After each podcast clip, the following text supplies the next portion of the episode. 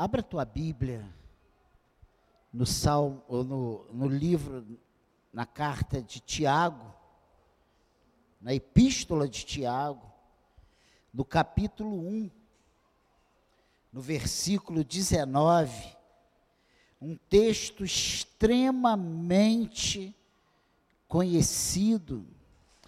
E esse mês de fevereiro, nós estamos tratando de um assunto importantíssimo: família.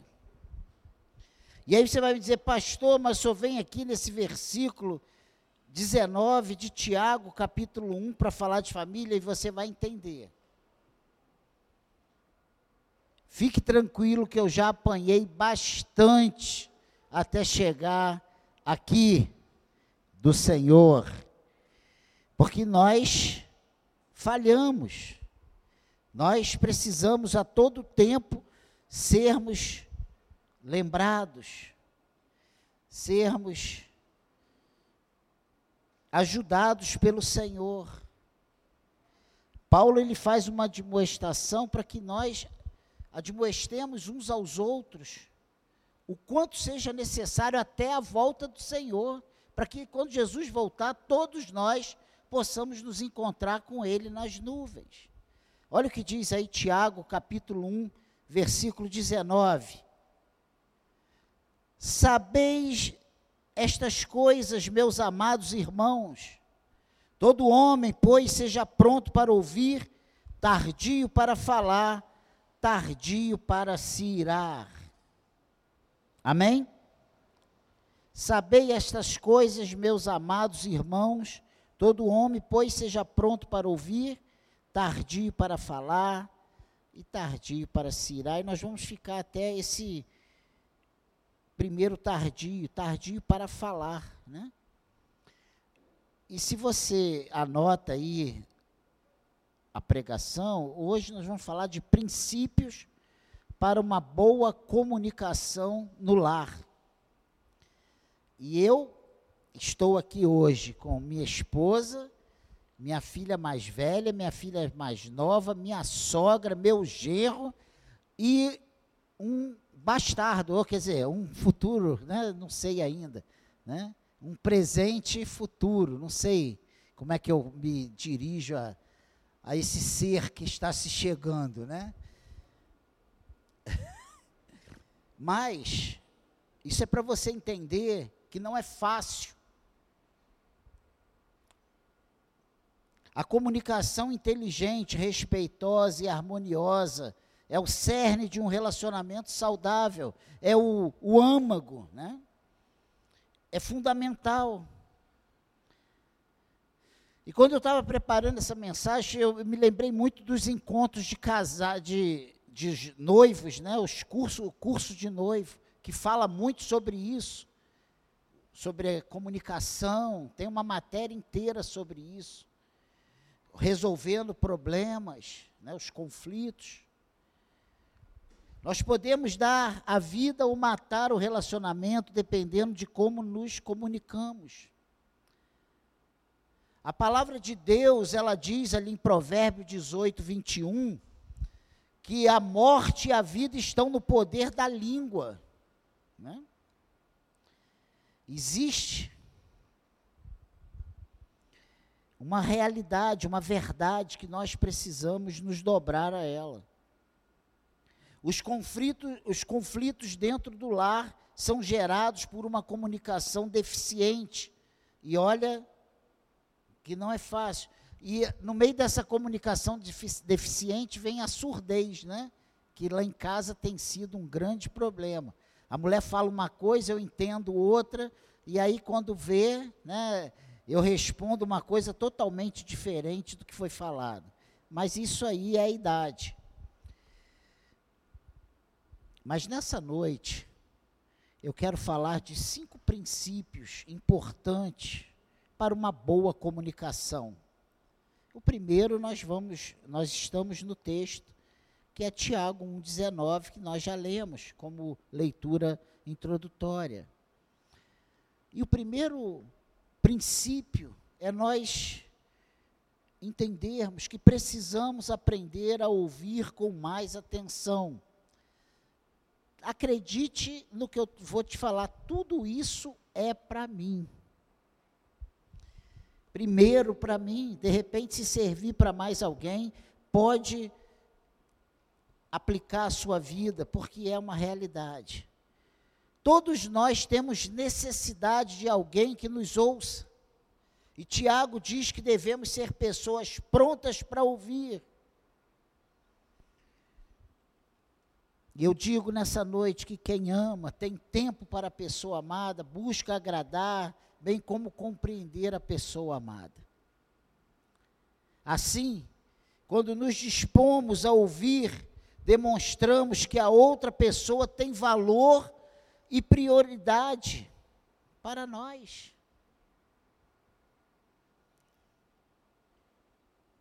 E às vezes os sanguíneos, isso é uma, é um, é uma luta né, maior ainda. Tem pessoas que têm dificuldade. E o que é que nós vamos fazer? Sair daqui correndo? Não. Nós vamos pedir ajuda ao Senhor, trabalhar isso em nossas vidas, para melhorarmos.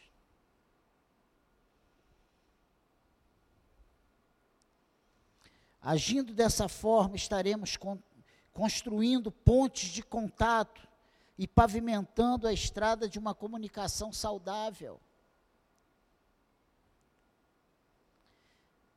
E olha só, não é puxando a sardinha para o meu lado, mas a, a palavra usada por Tiago aqui para pronto é táxis. De onde vem a nossa palavra táxi? esse táxi. Um carro pronto a nos atender logo que o chamamos. É essa palavra que Tiago está usando. Pronto. Pronto para ouvir. Deus nos fez com duas conchas acústicas externas e apenas uma língua cheia de dentes ao redor. E às vezes somos mordidos essa língua é mordida, não é? Eu às vezes fico com medo de morrer envenenado, mas é a realidade. Nós precisamos ouvir mais e falar menos. E eu estou pedindo ajuda ao Senhor, e olha, isso é difícil para mim. E se você tem essa dificuldade, me se una a mim nesse pedido ao Senhor, para que você consiga superar isso. Porque nós precisamos, nós não podemos nos dar por vencido, né? Nasci assim, vou morrer assim. Só Deus sabe o quanto eu tenho lutado. Estou falando de mim, estou me expondo aqui, porque é a realidade. Nós precisamos ouvir mais e falar menos. Precisamos aprender a ouvir com mais atenção. É, esse, é isso que que Tiago está falando aqui. Sabeis essas coisas, meus amados irmãos, todo homem, pois seja pronto para ouvir e tardio para falar. A segunda coisa, o segundo princípio que nós vemos aqui, e também está aqui em Tiago 1,19, é que precisamos aprender a falar com mais amor.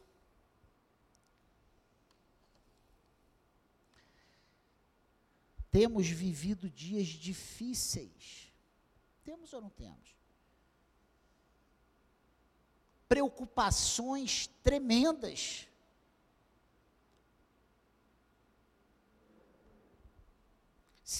Creio que se eu rodasse o microfone aqui um por um, são tantas demandas para nos tirar a paz, para nos fazer pessoas ansiosas, preocupadas, estressadas.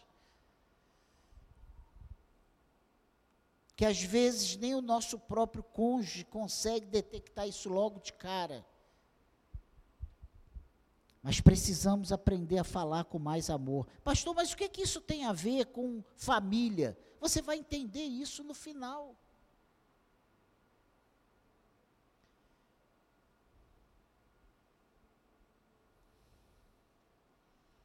Uma comunicação harmoniosa depende da capacidade de falar a coisa certa, na hora certa, da maneira certa, com a pessoa certa, com a motivação certa. Ah, isso é moleza. Não é moleza, é difícil. Não é impossível, mas é difícil. Não é no instalar de dedos, ninguém vai sair daqui, só uma ação especial do Espírito Santo. Mas ninguém sai daqui no instalar de dedos depois de uma pregação e é totalmente diferente lá fora. É um processo, é uma busca, é uma vigilância. Às vezes pecamos, não a respeito do que falamos, mas de como falamos. Você já ouviu aquela máxima aí fora que nós perdemos a razão? Nós que tínhamos a razão, perdemos a razão pela maneira como nós reagimos, como nós falamos. Eu sou mestre nisso. E aí eu estou com a família toda ali que não me deixa mentir. A maneira de dizer é tão importante quanto o que se diz. Tiago diz que devemos ser tardio no falar, enquanto Paulo alerta para o fato de que devemos falar a verdade em amor. Lá em Efésios 4,15, Paulo fala sobre isso. Quer ver? Vai ali, é rápido. Vira algumas páginas, Efésios 4,15. Ouça, olha só o que a palavra de Deus diz. Mas seguindo a verdade em amor, cresçamos em tudo naquele que é a cabeça, Cristo. Olha que coisa tremenda. Se não tomarmos cuidado, poderemos ferir com a nossa língua a pessoa que mais amamos. E não tem como nós falarmos de família sem falar em harmonia no lar, sem falar em uma comunicação boa no lar, sem falar num relacionamento sadio no lar. Não adianta a gente falar de família se a gente não entender que nós precisamos melhorar a cada dia. A palavra grega usada por Tiago para tardio é brades. Essa palavra é usada para descrever as pessoas que têm raciocínio lerdo. E eu tenho até uma música lá em casa, né? Não vou nem contar, cantar aqui, porque eu sou muito ruim. Olha lá, a Beatriz está falando, canto, fala assim, aquela, cada vez mais lento, o burrinho está, uma musiquinha de Natal de criança, e às vezes eles ficam me zoando assim, mas é a realidade. Às vezes a gente, a gente não entende, agora a gente vai se conformar por sermos assim. Nós devemos pensar antes de falar, devemos ser criteriosos na hora de emitir um juízo. Dificilmente nos arrependemos da palavra que deixamos de falar, mas nos arrependemos das que falamos. Então preste atenção nisso. Precisamos aprender a falar com mais amor. Ah, pastor, mas na, com a mulher eu falo, mas com os filhos ah, com os filhos eu falo, e com os sogros? Eu apanhei muito. E com os colegas de trabalho? Então aí você pode aplicar esse conceito, mas nós estamos falando de família.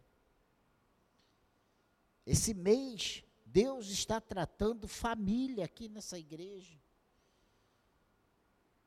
Porque a família é a base da igreja, irmãos. Nós não seremos uma igreja boa, uma igreja sadia, se a nossa família estiver destruída. Se o nosso casamento for empurrando, for casamento empurrado com a barriga, nós ouvimos isso ontem. Quem perdeu ontem perdeu uma, um grande culto, mas a maioria absoluta estava aqui. Uma palavra muito boa. E uma verdade. A palavra de Deus foi pregada aqui ontem. E a verdade é essa. Nós às vezes queremos uma coisa top, mas nós não somos tops. na nossa casa. A nossa estrutura de família, o nosso casamento é só de fachada, é só para o inglês ver.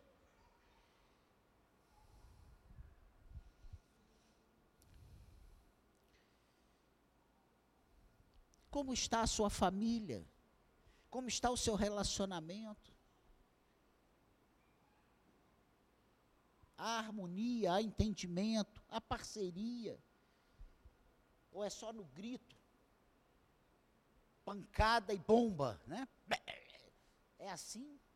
Tu acha que Deus vai nos abençoar desse jeito? A terceira coisa muito importante Terceiro princípio. Está em cantares. Isso, pastor? Você foi pesado. Cantares. Você sabe que existe esse cantares ou cântico dos cânticos? Né? Vamos lá. Logo depois de Provérbios. Antes de Isaías. Cânticos na minha Bíblia está cântico, em algumas outras versões, cantares. Capítulo 4, versículo 7. Olha o que, que diz a palavra de Deus. Tu és toda formosa, querida minha, e em ti não há defeito.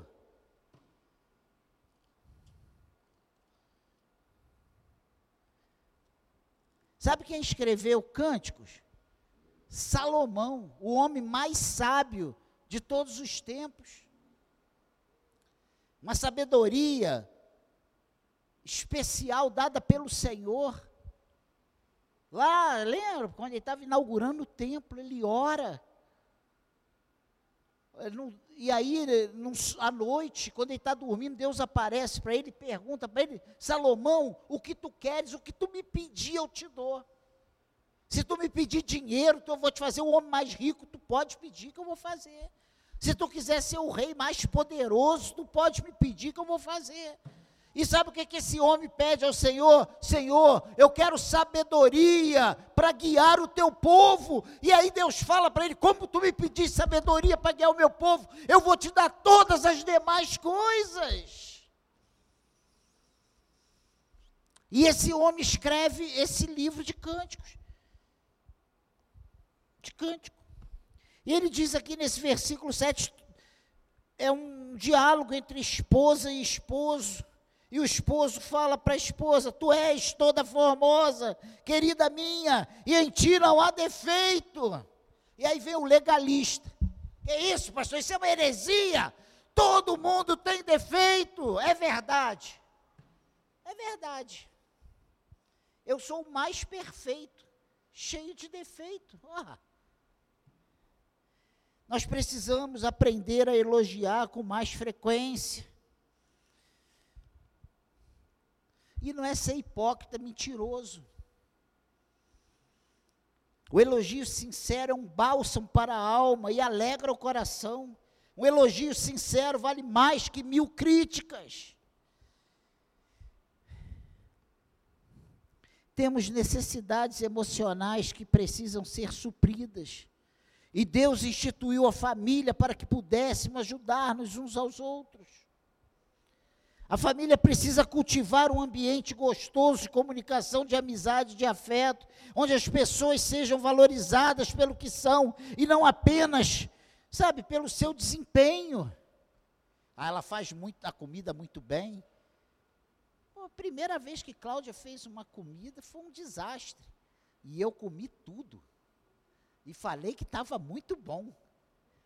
E hoje, gente, cozinha muito bem. Gente, é... nós devemos reafirmar nosso amor uns pelos outros dentro do lar. Eu quero te fazer uma pergunta: você que é casado, você já falou para sua mulher hoje que você ama sua esposa? Esposa, tu já falou para o seu marido que você ama seu marido, seu esposo?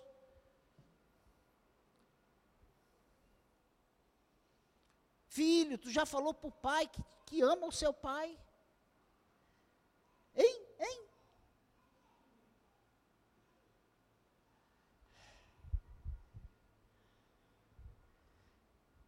Pensa nisso.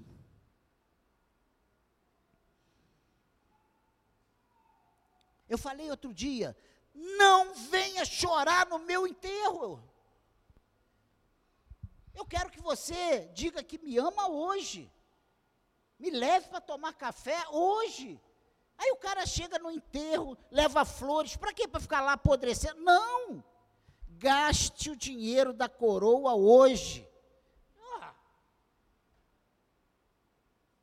Depois que eu morrer, a própria Bíblia diz que depois que morreu não faz mais nada, acabou. É enquanto estamos vivos que nós temos que valorizar. Amém, igreja. Ah, eu amava. Aí depois a mulher vai lá cutucar o filho e fala assim: Vê lá se aquele homem que está ali é teu pai mesmo, porque estão falando tanta coisa boa dele. Entende?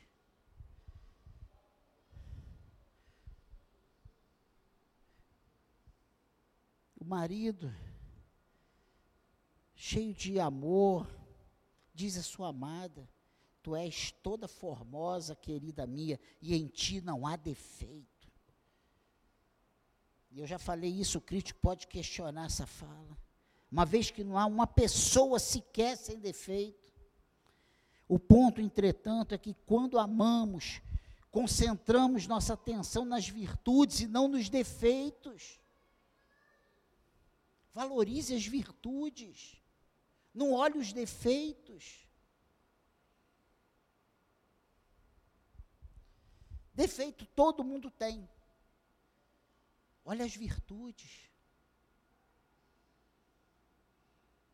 Nós estamos falando de família.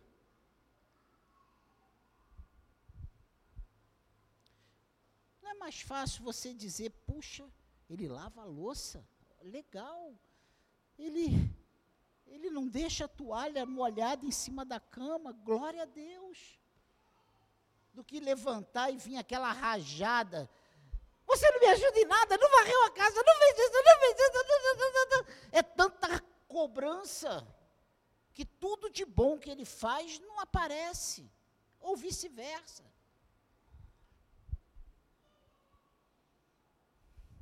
O amor encobre multidão de pecados. Amém, igreja?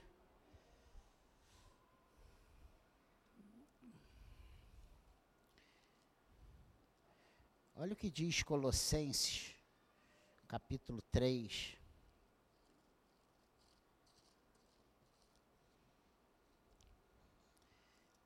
Versículo 13. E é o quarto ponto, o quarto princípio. Nós precisamos aprender a perdoar mais. Colossenses 3,13. Olha o que, que diz aí: suportai-vos uns aos outros, perdoai-vos mutuamente, e caso alguém tenha motivo de queixa contra outrem. Então, olha o que ele diz: suportai-vos uns aos outros, perdoai-vos mutuamente, caso alguém tenha motivo de queixa contra outrem. Assim como o Senhor vos perdoou, assim também perdoai vós. Nós queremos o perdão de Deus, queremos a compreensão de Deus, queremos que as pessoas nos perdoem e nós não queremos perdoar ninguém. Pense nisso. Nós precisamos aprender a perdoar mais. Não há família perfeita, nem relacionamentos perfeitos. Todo relacionamento familiar precisa de renúncia e investimento. Porque se você levar na ponta da faca o que o seu marido faz, o que a sua esposa faz, e só olhar os defeitos, o seu casamento vai acabar. Vai acabar. Você não vai conseguir suportar. Olha as coisas boas. Perdoe. Renuncie às suas vontades. Uma frase que nós falamos em praticamente todo casamento que eu faço. Nós não estamos casando para ser feliz, mas para fazer o cônjuge feliz. Você tem tido essa preocupação? E aí, quando você pensa nisso, você não está afim de ir no shopping, mas você vai. Você não está afim de ir na praia, mas você vai. Você não está afim de ir na feira, mas você vai. Você não está afim de ir no mercado, mas você vai. Você entende isso? Toda família precisa exercer o perdão. Não tem como ser uma família saudável sem perdoar. Imagina, você olha para ele, tu só vê coisa ruim. Como é que você vai dar um beijo nessa pessoa? Como é que você vai dizer eu te amo? Sem perdão não há relacionamentos saudáveis. Que isso, pastor? O senhor veio hoje só para dar na orelha. Não, eu estou apanhando até agora. Porque eu tenho que melhorar muita coisa. E olha, se olhar para o rinoceronte que eu era lá quando eu casei, gente, essa mulher é uma santa, eu acho que ela vai para o céu com a tripa e tudo. Não vai nem ter, nem vai precisar de corpo corruptível. Pensa nisso. Todos nós decepcionamos as pessoas e elas nos decepcionam. Você que às vezes se acha merecedor de tanto, você também decepciona. As pessoas têm a capacidade de nos ferir. E olha, é verdade, sofremos mais por causa de relacionamentos do que por causa de outros problemas. Às vezes o baque dos problemas nos faz dobrar o joelho, mas o que nos coloca no chão é quando a nossa família está destruída, quando o nosso casamento está destruído. Aí a gente não tem como reagir, aí a gente não tem como se colocar de pé.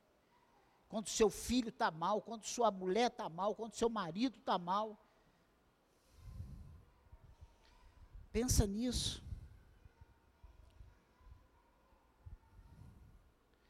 Pessoas roubam mais nossas alegrias do que as circunstâncias.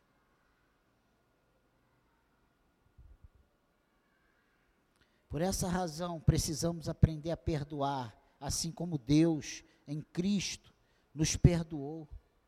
O perdão deve ser imediato, completo e incondicional. Pelo perdão somos libertos e curados. Sabe quem se dá bem quando você libera o perdão? Não é outra pessoa, não, é você. Porque o Espírito Santo vai limpando o teu coração, você vai ficando saudável. E se você não perdoa, você se torna uma árvore de amargura. Eu estou falando aqui de família.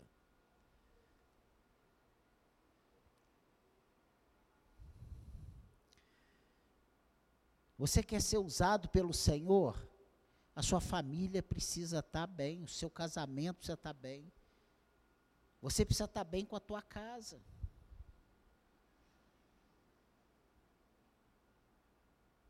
Por meio do perdão, nós temos a oportunidade de recomeçar e reconstruir uma relação quebrada. O perdão nos ajuda a curar as feridas, a tapar as brechas e a construir novos sonhos, novos projetos. Amém, igreja? E nós já estamos indo para a última. Então, pense nisso. O último princípio está em Eclesiastes. Volta lá em Eclesiastes, vai lá, é lá perto da onde é lá perto de Cantares, lá atrás. Depois de Salmos, Provérbios. Aí vem.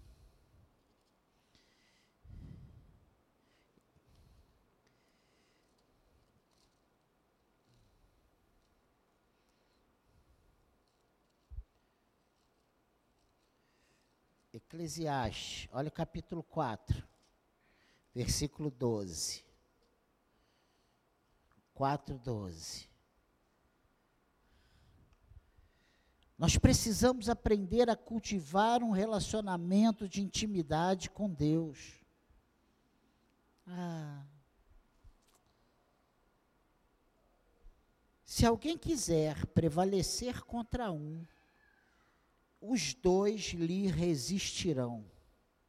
O cordão de três dobras não se rebenta com facilidade. É isso que está escrito aí na sua Bíblia, Eclesiastes 4,12. Amém? Você conferiu aí? Está escrito isso? O casamento não é cada um por si, Deus por todos. Você, quando diz sim no altar, você está for, firmando uma aliança.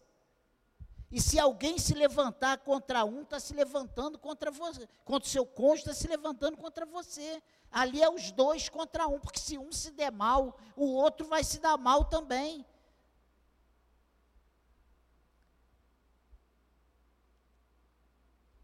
Você tem que cuidar do seu cônjuge, orando por ele, trabalhando para que ele seja cada vez mais amigo de Deus. Aí você vê, eu já cansei de ver isso, histórias. A mulher chora aos pés do Senhor porque o cara é um mulherengo. Ele se converte, a mulher começa a brigar com o marido porque ele não quer, ele está querendo vir a todos os eventos da igreja. Diz que agora não tem mais tempo para ela. Antes tinha, quando estava caído na calçada, bêbado. Entende isso? casais divididos. É um vendo que o outro está numa ossa, sabe, está sangrando, e ele é incapaz de dar a mão para levantar, para ajudar.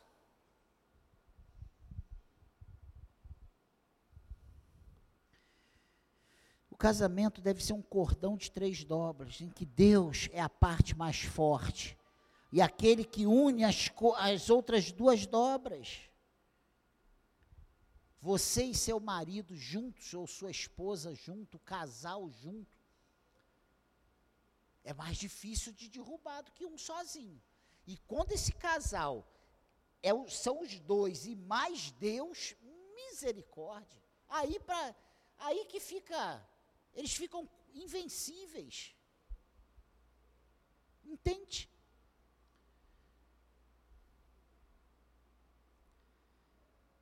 Eu louvo a Deus porque nos momentos difíceis, cruciais da nossa casa, a gente sempre se uniu para orar.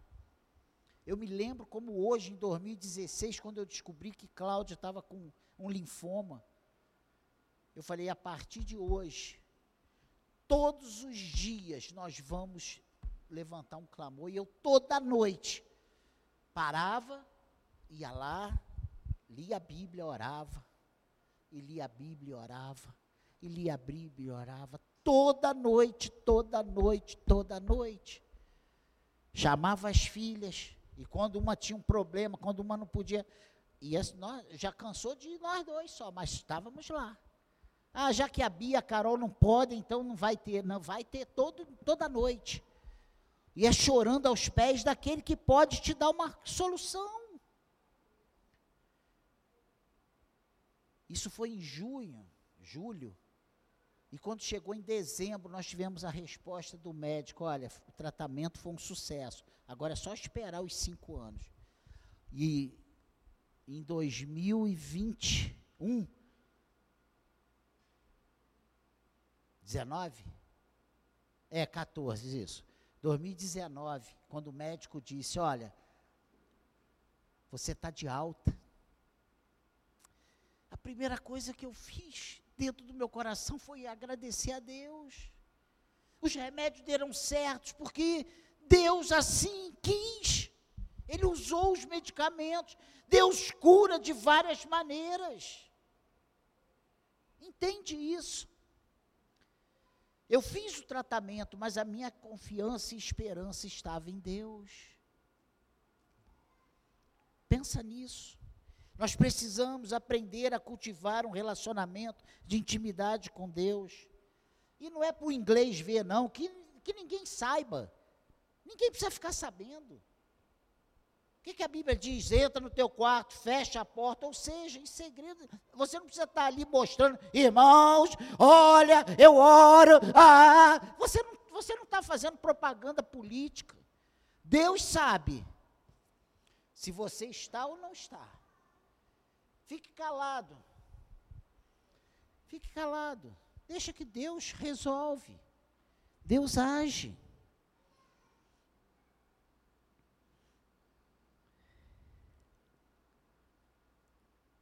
O salmista diz que se Deus não edificar a casa, em vão trabalham as que edificam. Salmo 127, versículo 1. Você quer que eu leia para você? Eu estou aqui pertinho. Salmo 127, versículo 1. Se o Senhor não edificar a casa, em vão, em vão trabalham que, os que a edificam. Se o Senhor não guardar a cidade, em vão vigia a sentinela. É isso que diz Salmo 127, versículo 1.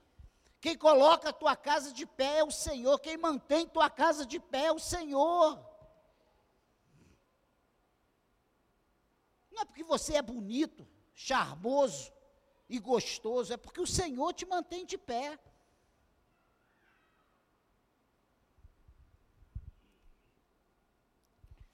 A maior necessidade da família é da presença de Deus. O mundo está fazendo de tudo para destruir o que Deus construiu, o que Deus determinou. A família hoje aí fora não é mais como Deus determinou: marido, esposa e filhos. Não. Agora é marido com marido. Aquele monte de homem barbado dizendo meu marido. Aquele monte de mulher dizendo minha esposa. E eles querem enfiar isso goela abaixo da sociedade.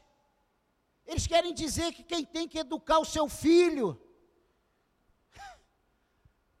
é deixando a criança fazer o que quer, e a Bíblia diz para você corrigir o seu filho com a vara, não para matar, mas para ensinar, para disciplinar. Pensa nisso. Eu estou falando de família, e eu estou falando de relacionamento, de intimidade com Deus. Quando a gente tem intimidade com Deus, a gente obedece a palavra de Deus. Entre o que a palavra de Deus diz e que qualquer outro homem diz, eu fico com o que a palavra de Deus diz. E eu duvido que eu vou ser envergonhado. Podem até tentar, mas é o Senhor quem coloca de pé. Pensa nisso. Passa céus e terra, mas a palavra do Senhor não passa. A maior necessidade da família é da presença de Deus. Eu costumo dizer que eu preciso mais de Deus do que de arroz com feijão, e olha que eu como bem. O casamento e todo o relacionamento familiar, eles precisam estar edificados sobre uma relação pessoal e íntima com Deus. Nenhuma pessoa, nenhuma coisa pode, ser, pode substituir a presença de Deus na família. As minhas duas filhas estão aí, ó. Pergunta a elas como é que era. Mentira. Quem é o pai da mentira? Vamos lá, vamos procurar aqui.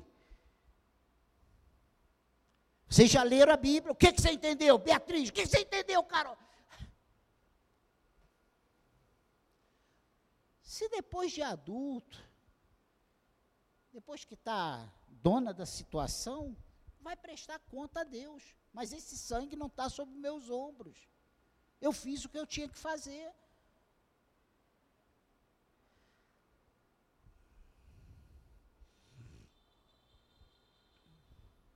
Podemos ter dinheiro, sucesso e muitas conquistas, mas sem Deus tudo isso é vazio.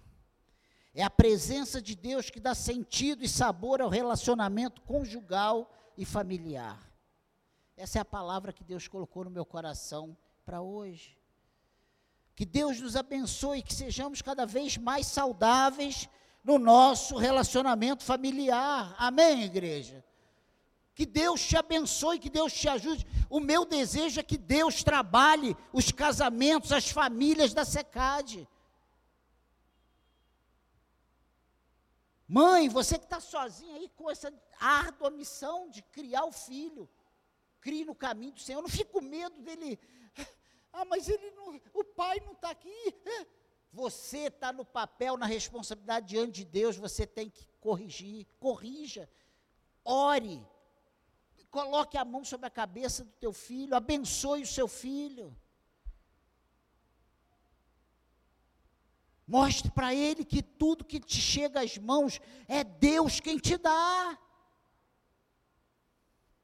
A gente só quer mostrar para os filhos o Deus punitivo, mas não, esse Deus punitivo, não. O nosso Deus é o Deus de amor, que cuida, que corrige os que amam.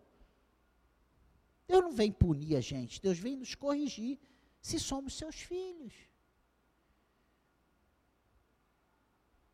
Deus nos ama. E eu estou tão feliz, porque Deus começou a tratar a secade em 2012.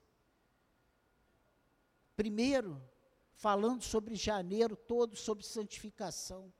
Agora, em fevereiro, falando sobre família. Porque santificação e família é a base da igreja. Pensa nisso.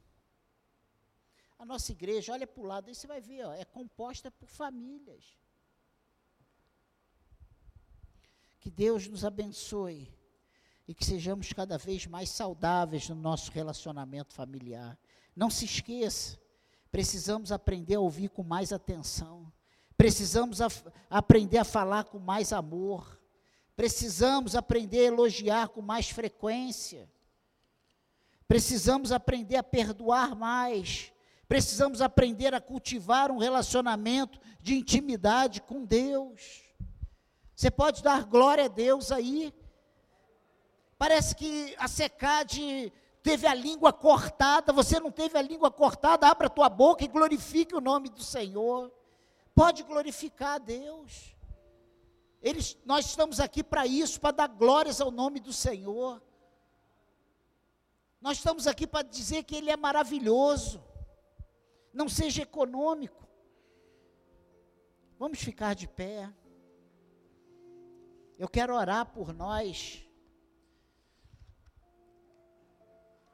Nós estamos falando toda quinta e todo domingo sobre família. Família, família. E o meu desejo é que a sua família seja uma família de verdade. Uma família nos padrões de Deus.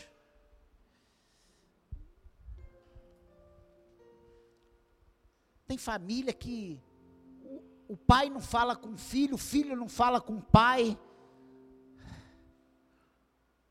A mulher não fala com o marido, o marido não fala com a mulher, passa um mês, dois meses, três meses sem se falar. Meu Deus! Isso não é o que Deus quer para nós. Amém, igreja? Pai querido, me perdoe, Senhor. Você pode se ajoelhar aí na onde você está? Você, você tem coragem de se ajoelhar? Eu não vou te chamar aqui à frente, não, porque teríamos que vir todos aqui à frente. Você pode se ajoelhar e, e pedir perdão ao Senhor. Eu preciso que o Senhor me perdoe. Pai querido, eu te peço em nome de Jesus. Me perdoe, Espírito Santo, por quantas vezes eu falho Quantas vezes eu entristeço o teu espírito reagindo de forma diferente, Senhor. Não fazendo o que a tua palavra nos ensina, Pai. Querendo colocar a nossa vontade pela força do nosso braço. Pai, a, a secade está aqui de joelhos, Senhor as famílias estão aqui ajoelhadas diante do teu Espírito, diante da tua presença. Pai querido, em nome de Jesus, nos perdoe, Senhor. Eu não tenho outra palavra para te pedir, nos perdoe, nos ajude, nos ajude, Senhor, a sermos a igreja que nós precisamos a ser a igreja que o Senhor chamou, que o Senhor comprou com preço de sangue. Espírito Santo de Deus, sopra sobre nós, nos capacite, nos ajude. Eu preciso da tua ajuda, Senhor. Eu quero mudar, Pai. Eu quero ser mais tolerante. Eu quero perdoar mais, eu quero ouvir mais, eu quero falar menos, Senhor. Eu tenho essa dificuldade, eu falo demais, Senhor. Me perdoe, Espírito Santo. Me perdoe. Perdoe os meus irmãos. Perdoe as negligências de cada um, Senhor. E se pela nossa negligência, pela nossa ignorância espiritual, nós falhamos, nos perdoe, nos dê uma chance. Espírito Santo, reconstrua nossa família, restabeleça nossa família, Senhor. Nos abençoe, Pai. Eu te peço isso em nome de Jesus. Nos abençoe, Senhor. Tenha misericórdia de nós e que sejamos, Senhor, a partir de, de 2022, uma igreja diferente, uma igreja saudável, uma igreja composta por famílias saudáveis, que o nosso relacionamento familiar não seja empurrado com a barriga, Senhor, mas seja saudável. Glorifique o teu nome, Senhor que o nosso relacionamento glorifique o teu nome, Senhor. Que o Senhor olhe e encontre em nós verdadeiros adoradores que te adoram em espírito e em verdade. Eu te peço isso junto com os meus irmãos.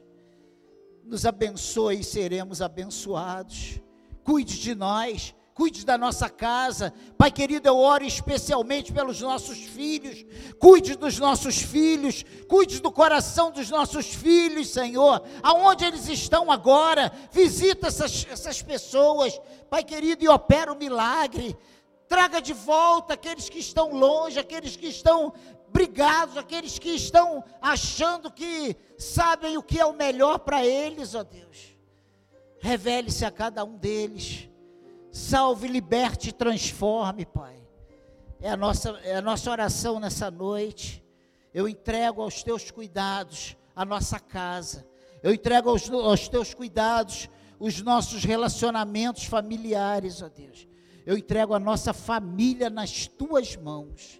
Que o Senhor cuide, que o Senhor abençoe, que o Senhor trate os corações, que o Senhor tire a frustração, a decepção, que o Senhor tire toda depressão, Senhor, que sejamos família, uma família feliz. Tira, Senhor, tira, liberta dos remédios, dos antidepressivos, ó Deus, dos calmantes. Senhor, tu és a nossa paz, tu és a nossa alegria, tu és o Senhor das nossas vidas, não há outro além de ti, Jesus. Nos abençoe e seremos abençoados. Eu oro em nome de Jesus. E você que concorda, diga amém. Vamos ficar de pé, vamos, vamos adorar o Senhor.